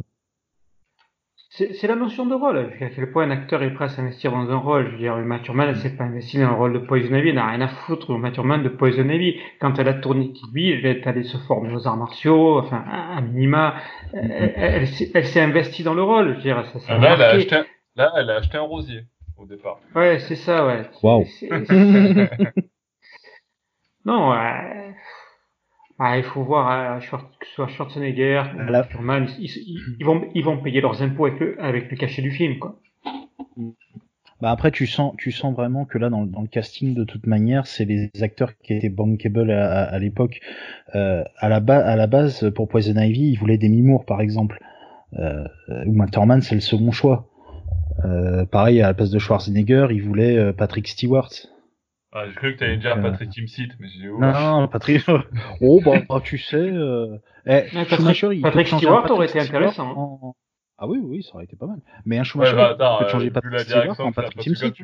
Quand tu vois pas, euh, quand tu, tu vois Schwarzenegger, euh, tu te dis pas que ça va donner ce que ça a donné après. Enfin, même s'ils écrivent, t'as beaucoup aimé visiblement, mais c'est vrai que moi j'ai eu du mal. Enfin, franchement, après peut-être que c'est la VF aussi, je sais pas, mais alors après je pense qu'il y a la VF aussi. Ouais, il y a un peu de la, la, VF qui joue. C'est vrai que je l'ai regardé en VF là, mais. Euh... Euh, moi, je l'ai vu en VO, c'est pareil. Hein.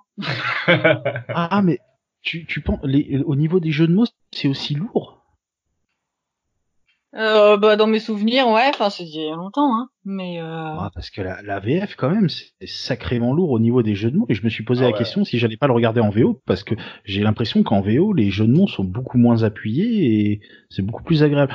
Ne serait-ce que déjà la, la voix de, de, de Georges Clooney en VF, elle est, ça va pas avec le corps, quoi. C'est, je veux dire, ah vraiment. Euh, ah, c'est horrible. Ah, quand il arrive, la première chose qu'il dit à Freeze, c'est Salut Freeze, je suis Batman. Wow. Oh, c'est vrai? Mais... après avoir, après avoir sur, la, sur la queue du diplodocus. Oh là là, Avec des patins à glace. Captain Obvious, dis donc. Hein. C'est faux. Oh là là. On l'aurait pas deviné. Non, mais voilà, je pense que le le, le, le fait d'être peut-être pas mal dirigé, mais le le tout ce qu'il y a autour du film après, ça aide pas forcément les acteurs à jouer correctement. Euh, peut-être, je pense. Alors, faut, faut savoir par contre que Uma Thurman a reçu un prix hein, pour ce pour ce rôle. Elle a reçu le Blockbuster Entertainment Awards de 98 pour la meilleure actrice d'un film de science-fiction. Euh, T'es sûr que c'était ce film? Je suis sûr, je suis sûr. Non, non, attends, mais justement, on va. C'était pas Gataka? Non, non, justement, on va, on va continuer sur, sur ça parce que le film a reçu quand même des récompenses.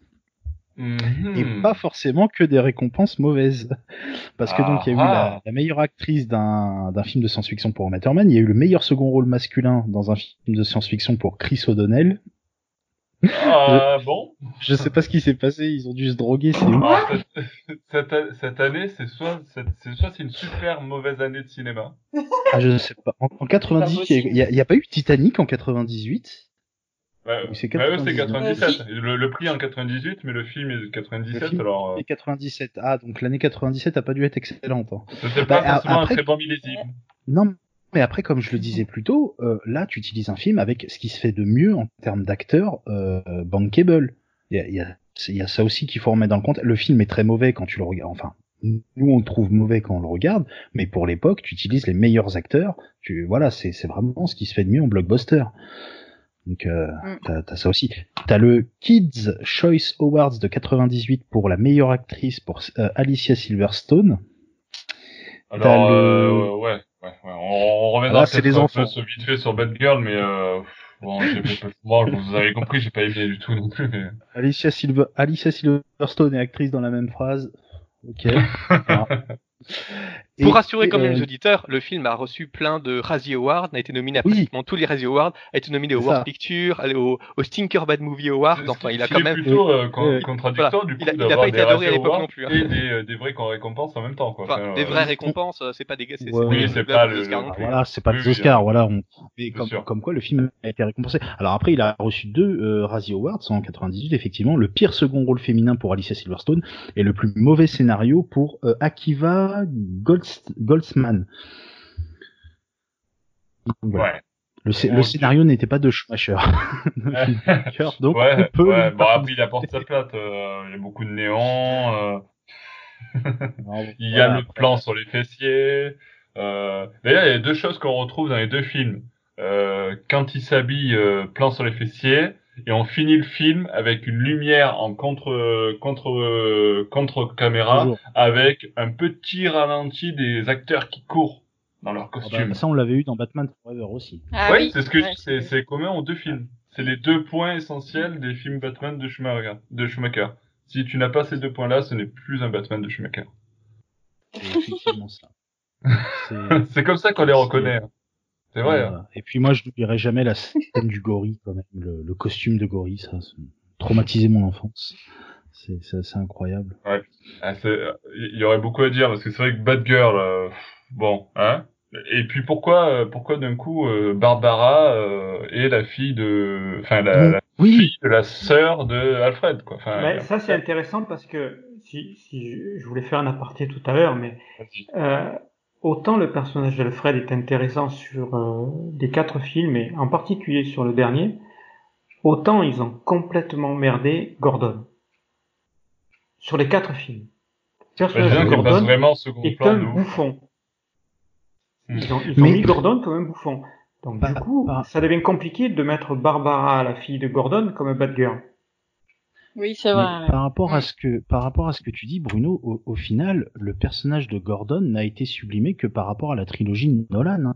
Avant ça, euh, oui, Mm. t'as le Gordon de la série animée aussi, mais Ah, ouais, ouais, ouais, ça, Gordon, animé, Tu as le, euh, tu as le- Gordon de, moment, Miller aussi.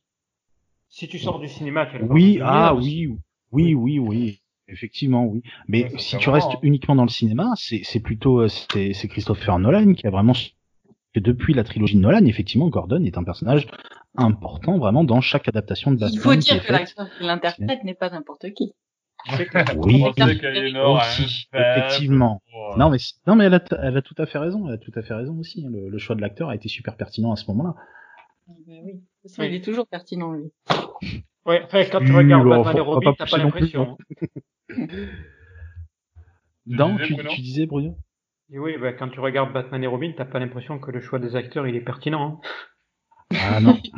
après, sur le papier, ah, tu me dis, il y a eu Matt Thurman, Schwarzenegger, Georges Clooney, tu te dis, bon, pourquoi pas, tu vois. Ouais, ça attire du monde. Hein. pareil, voilà, c'est des grands noms quand même, tu vois. Mais bon. C'est pas parce que tu réunis les meilleurs dans, dans au même euh, au même endroit que forcément ils feront des choses bien. Hein. Mm. Tout à fait, tout à fait. On voit avec le maintenant... PSG en Ligue des Champions tous les ans. Oh, mais euh... ça y est, je savais qu'il allait sortir ça. Mais ceci dit, si tu reviens, si tu reviens au film actuel, aujourd'hui, mm. quand tu regardes une adaptation de comics ou de films de super-héros, qu'est-ce que tu regardes en premier? Tu regardes pas les acteurs, tu regardes le réalisateur. Et on a tous été rassurés de se dire que c'est Nolan qui allait reprendre Batman parce que on savait que Nolan, c'était quand même un mec qui savait faire des films euh, vraiment intéressant.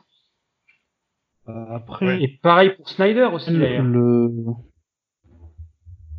Les gars, j'interromps tout là, moi il faut ouais. que j'aille. Ouais, euh, Aliénor nous quitte. Euh, Ciao Aliénor. Mais temporairement, bien sûr. Euh, Aliénor, à plus tard. salut. Bonne soirée, salut. Salut, salut. Au aussi. Le bad signal a sonné pour Bad Girl qui doit nous quitter. Euh... le bad dodo, c'est le bad dodo le bat de de dos parce que bat de travail demain. Mais euh, effectivement, euh, de toute façon, je pense qu'on n'est pas très loin de la fin. Euh, on a fait un petit peu le tour de, de, de pas mal de points. Et on a oublié un truc. Vas-y. On a oublié Clooney. On a oublié. Ben non, en fait, oh. c'était mon dernier point parce qu'il y a deux choses que j'aimerais évoquer. C'est la première, c'est que le réalisateur Schumacher en 2017 s'est excusé pour son film Batman et Robin. Donc parce que forcément ça fait beaucoup jaser, beaucoup parler depuis euh, des années et des années. Et en 2017, il s'est exclamé, euh, je cite, je veux m'excuser auprès de tous les fans qui ont été déçus, parce que je pense que je leur dois bien ça. Tout le monde souhaitait que je fasse une suite, mais je pensais que cela n'était pas nécessaire. Peut-être était-ce une forme d'humilité de ma part. J'ai tourné beaucoup de films différents, la plupart étaient réussis, comme Le Client. Batman Forever était mon premier blockbuster. Je n'ai jamais eu le projet de devenir ce qu'on appelle de manière affreuse un roi du blockbuster, parce que mes autres films étaient beaucoup plus petits, qu'ils avaient eu du succès auprès du public et pas souvent auprès des critiques. Et c'est exactement la raison pour laquelle nous les avons écrits. Et puis, après Batman et Robin, je me suis senti considéré, considéré comme un moins que rien. C'était comme si j'avais assassiné un bébé. Voilà ce qu'a déclaré Schumacher en 2017. Euh, et euh, de, depuis quelques années, Georges Clooney, à chaque fois qu'il en a l'occasion, euh, s'excuse, lui aussi, euh, par rapport à, à, son interprétation du Batman. Alors, il y a une petite phrase justement où il dit Je m'excuse toujours pour Batman et Robin qui était un désastre, blablabla. Bla, bla, En fait, il a, il a commencé dès la, dès la sortie du film à, enfin quand il a compris que le vent tournait, que les, il y a carrément des sites qui avaient été créés, qui étaient euh, apportez-moi la tête de euh, Joel Schumacher. Enfin c'est, c'était vraiment un backlash critique extrêmement violent. Il s'est tout de suite dit si je veux avoir une carrière dans le cinéma, il faut que je, il faut que je renonce complètement à ce film. Et donc il, a, il fait une tournée d'excuses juste après la sortie du film pour dire moi je suis vraiment désolé de vous, de vous avoir infligé ça. Ouais, c'est ça. Et euh, ça, ouais, ça, en même temps, euh, ouais, ça a marché parce que ça a marché, ouais, c'est littéralement juste après Batman et Robin, il tourne pour Terrence Malick, ensuite il va tourner pour Ifar Cohen, pour Soderbergh, enfin il va vraiment tourner avec de très très très grands, alors qu'avant ça, à part à part H, il avait vraiment pas fait grand chose. Bah c'est vrai, c'est vrai. Oh bah après on peut pas non plus être parfait partout. Hein. Moi je lui pardonne. je lui pardonne, je lui pardonne. Post-mortem, tu voulais dire quelque chose sur, sur Clooney, je te sentais inspiré. Ben, c'est l'exemple parfait de la de l'erreur de casting. Et Sachant autant... qu'au départ, c'était Val Kilmer qui était euh, présenté pour reprendre Exactement. son rôle, mais qu'il n'a pas pu parce qu'il était pris sur un autre projet. Ouais, il... Sur le 5, je crois. il, a, pré... oui, c'est ça. Il, enfin, il, a, il, a, il, a, prétendu qu'il n'avait pas pu, mais en fait, euh, tout le monde sait que c'était une, une, excuse. Parce que on renonce pas à Batman pour le sein. Enfin, c'est assez ridicule comme ouais. Et, et de la même façon que René disait, on, on dit pas non, on dit pas non à Batman. Ouais, bien sûr. Mais au final, il aurait dû. Mais c'est vrai que c'est vrai que autant le casting de Kilmer était, oui, mais le casting de Kilmer était était bien, celui de Clooney, il pas bien parce que Clooney c'est pas Batman, c'est même pas Bruce Wayne, Clooney. Bah, clairement, de toute façon, Clooney, il est pris parce que il est en plein dans la, il cartonne avec la série Urgence à ce moment-là, et voilà, clairement, il, il est euh, l'acteur qui, est en train de monter, donc euh, voilà, on le prend. Le, choix de à, à l'époque, le choix d'un Bruce Wayne slash Batman, c'était un peu comme le choix d'un James Bond maintenant. C'est euh, dès qu'on a le nouveau nom du de l'acteur qui fera James Bond, ça y va de sa critique ou autre, et ce qui sera voilà. Sauf que là, pour le coup, George Clooney, il a pas du tout les épaules, il a pas eu les épaules du tout pour le pour le rôle quoi. Exact. Après, est-ce que, est que Val Kilmer aurait vraiment été adapté pour Batman et Robin? Autant il était bien dans Batman Forever, autant dans un film à, ah, ce, point, à ce point bouffon, je suis pas sûr que sa stature et son, son sérieux auraient vraiment fonctionné. Ça, malheureusement, n'aura jamais la réponse. Il aurait pu, hein. Je pense. Il aurait pu. Ouais, je sais pas, je sais pas. C'est difficile à dire. Après, de toute façon, on a eu ce qu'on a eu. Et, euh, et on n'y reviendra pas dessus.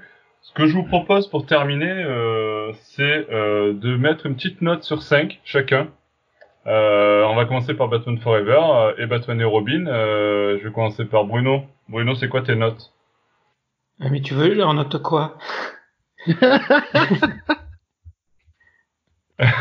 Bah, tu notes, tu, notes le, film comme si tu dois donner une note sur Halluciné. Euh, ouais.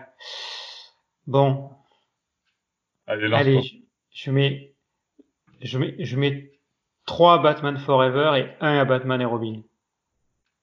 3 Batman Forever et euh, 1 à, Robin, à Batman et Robin? Ouais. Félix, tu mettrais combien toi? Euh, alors pareil, 3 pour Batman Forever parce que après une rediffusion au final effectivement il y a pas mal de petites choses euh, qui, parfois étaient un peu Il est pas si mal que ça, hein. il est pas si mal. Voilà, il est pas bon. Il y a, y a, pire, il y a, y a, mieux, mais il y a pire. Et pour euh, Batman et Robin, franchement, je vais être méga sévère, mais 0,5. C'est horrible. Franchement, j'arrive pas à trouver. genre, malgré les arguments de Siegfried, c'est vrai que le, le, côté Alfred est super bien apporté dans le film. Certaines scènes sont intéressantes, mais j'ai du mal à apporter quelque chose de bon à ce film. C'est, ok, j'y arrive pas. J'arrive pas. C'est plus fort que toi. Siegfried, Siegfried sera plus généreux. Ah oui. Bah, moi, je dirais 3,25 pour le premier et 3 pour le deuxième. 3,25 et 3 pour le deuxième. C'est la meilleure note de Batman et Robin. euh... C'est la meilleure note qu'il y a jamais eu. Je crois, que ouais, c'est la meilleure note. Peut-être. moi, moi je vais mettre euh, un petit 2,5 à Batman Forever parce que oui, il est pas si mal, mais c'est pas non plus l'apogée. Alors 2,5 c'est la moyenne, c'est pas mal euh, peut mieux faire sur le second trimestre. Euh, puis euh, je vais mettre un, allez, je vais mettre, euh, je vais mettre euh, un 0 allez 0,75 euh, Batman et Robin parce que oui j'ai pas aimé ni les répliques à tout va de, de Schwarzenegger ni George Clooney ni enfin plein, plein de choses en fait ni Batgirl euh, alors, ni Bane, on n'a pas parlé trop de Bane, mais euh, je pense qu'on pourrait tenir encore une heure sur Bane. sur Bane? Tu veux dire quoi sur euh, Bane? Bagarre Voilà ce que je peux dire. voilà. Attends, mais même, attends, mais s'il te plaît, il y, y, a un mec qu'on croise souvent dans les conventions qui a un cosplay de Bane, c'est mieux fait que ce qui, que le Bane qu'il y a dans le film. C'est vrai, c'est vrai, vrai. Je veux dire, ils auraient très bien pu le prendre, il aurait, voilà, il aurait cartonné. Je, je veux dire, c'est, c'est quand même assez, assez navrant. Alors du coup, je, je vous annonce qu'on est euh, à une note de 2,94 pour euh, Batman Forever, qui, si l'on compare aux notes de Halluciné, se situe bien en dessus, puisque c'est Halluciné est à 2,0. Donc on a 0,9 points de plus. on est euh, trop généreux. Pour, pour, comparer, on est très généreux. Et puis Batman et Robin, on est à 1,31. Alors que on est très très cohérent par contre avec Halluciné cette fois, puisque Halluciné se situe à 1,4. Voilà.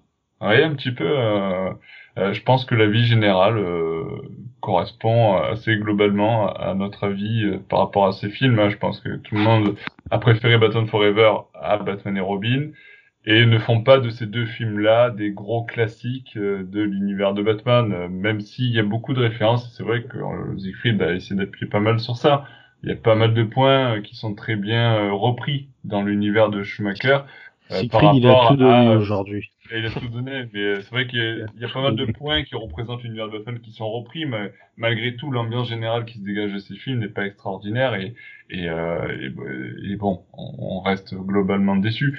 Juste pour terminer, je vais euh, reprendre quelques, je vais faire un petit top 5 des commentaires de nos fans, euh, parce qu'on a utilisé un petit peu le sujet de ce podcast, et puis on va faire, euh, je vais prendre cinq, cinq commentaires un petit peu au hasard de, sur Twitter et, ça va être ça bon, pas, pas tant que ça, pas tant que ça. Regarde, il y a par exemple Amo sur Twitter euh, qui nous dit c'est très simple, ces films n'existent pas. Voilà. Oui, mais ça, ça, il dit, ça, il dit ça clairement parce qu'il n'y a pas Harley Quinn dedans. Voilà, C'est pour je ça. sais, je sais. Mot, je sais mot, il y aurait eu Harley Quinn. Dans Batman et Robin, t'aurais aurait donné la meilleure Harley note. Oui. Harley Oui, Quinn qui, aurait dû, qui aurait dû apparaître dans Batman 5. hein. Normalement, on aurait dû avoir Nicolas Cage en épouvantail et Courtney Love en Harley Quinn. Ah oui. Oh là Harley là, Quinn qui. Harley, Harley Quinn qui aurait été la fille du Joker. Ah, voilà, là, ça Oh, dégénère un oh peu là déjà, là. tu vois. Bah, le Joker, Ouais. il est mort dans le premier Batman, donc on pouvait pas reprendre le Joker. Et avoir Harley Quinn côté du Joker, ça, ça collait pas. Donc on a décidé de créer un lien de parenté entre les, de parenté entre les deux.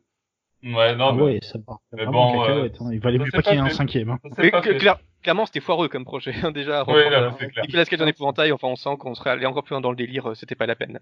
Ouais, ouais, je pense qu'ils ont bien fait de s'arrêter là. Euh, Il y a aussi au Robe des Bois qui nous dit sur Twitter des films doudous et psychédéliques qui, malgré la qualité contestable, restent des bons souvenirs de ciné entre potes. Les années 90 étaient folles.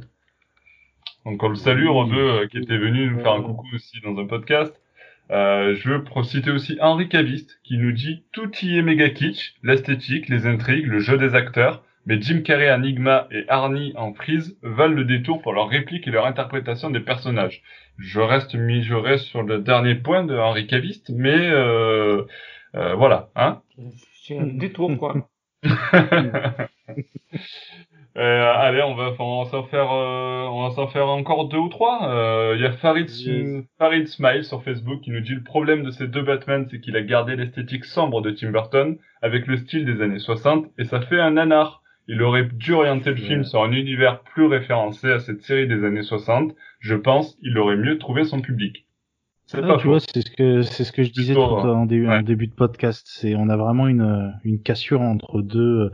Pour moi, il fallait assumer jusqu'au bout le côté euh, le côté années 60. C'est parti, on y va. Mais c'est même pas si vrai en fait quand on regarde les, les comics des années 80 en fait on prend un comics des années 80 on le transpose au cinéma tel quel et Mhm. on a on a à peu près les films de Schumacher hein, parce qu'on a quelques blagues enfin on a des, des super vilains qui sont un peu kitsch enfin ça, ça, ça ressemble quand même plutôt à ça un comics des années 80 et c'est pas c'est aussi pour ça que c'est pas très très réussi en fait comme époque en, ter- en termes de comics Ça, ouais.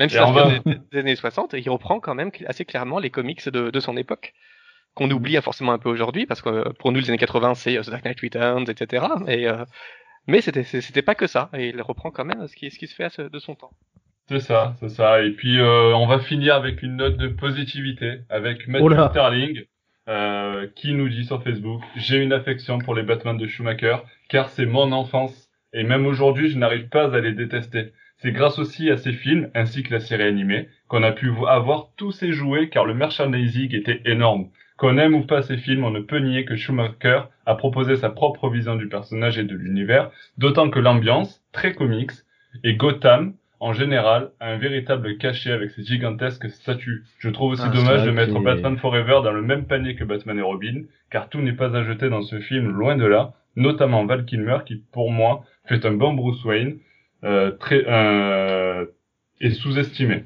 Aussi, des Non, troubles non, du personnage qui sont limite plus exploités que dans les films de Burton, mais je pense qu'on peut dire qu'ils sont plus exploités que dans les films de Ah, Burton. largement, largement. Euh, et il, il conclut par enfin le film devait avoir d'être devait être un peu plus sombre à la base, comme le montre cette scène coupée. Il nous met une, un lien YouTube vers la scène euh, dont on parlait tout la à l'heure, avec euh, euh, fameuse scène coupée avec la grosse, l'énorme chauve-souris face à Val Kilmer.